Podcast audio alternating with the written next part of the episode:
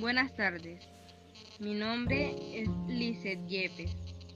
Hoy voy a hablarles de lo difícil que ha sido la situación que estamos viviendo. Antes de que empezara el COVID-19, recuerdo lo contenta que pasaba con mis amigas y profesores. Jugábamos, reíamos, disfrutábamos de buenas amistades. Y llegó el momento que la situación empezó a empeorar en el país. Nuestra institución educativa La Draga fue cerrada. Fue cerrada por prevención del contagio. Pasaron varios días y empecé a sentirme triste porque me hacían falta mis amigas y maestros.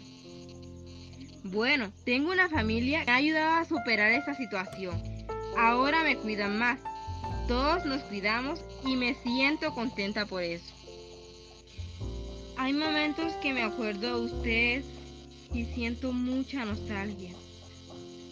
Pero gracias a la tecnología hemos creado grupos por WhatsApp para seguir con nuestras actividades y eso me hace sentir feliz porque escucho sus voces, escucho sus opiniones.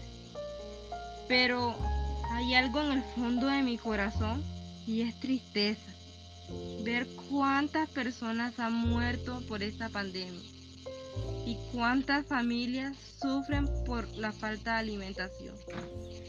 Yo tengo fe de que esto va a cambiar para bien y nos vamos a volver a ver. Entonces reiremos, jugaremos, nos abrazaremos y compartiremos.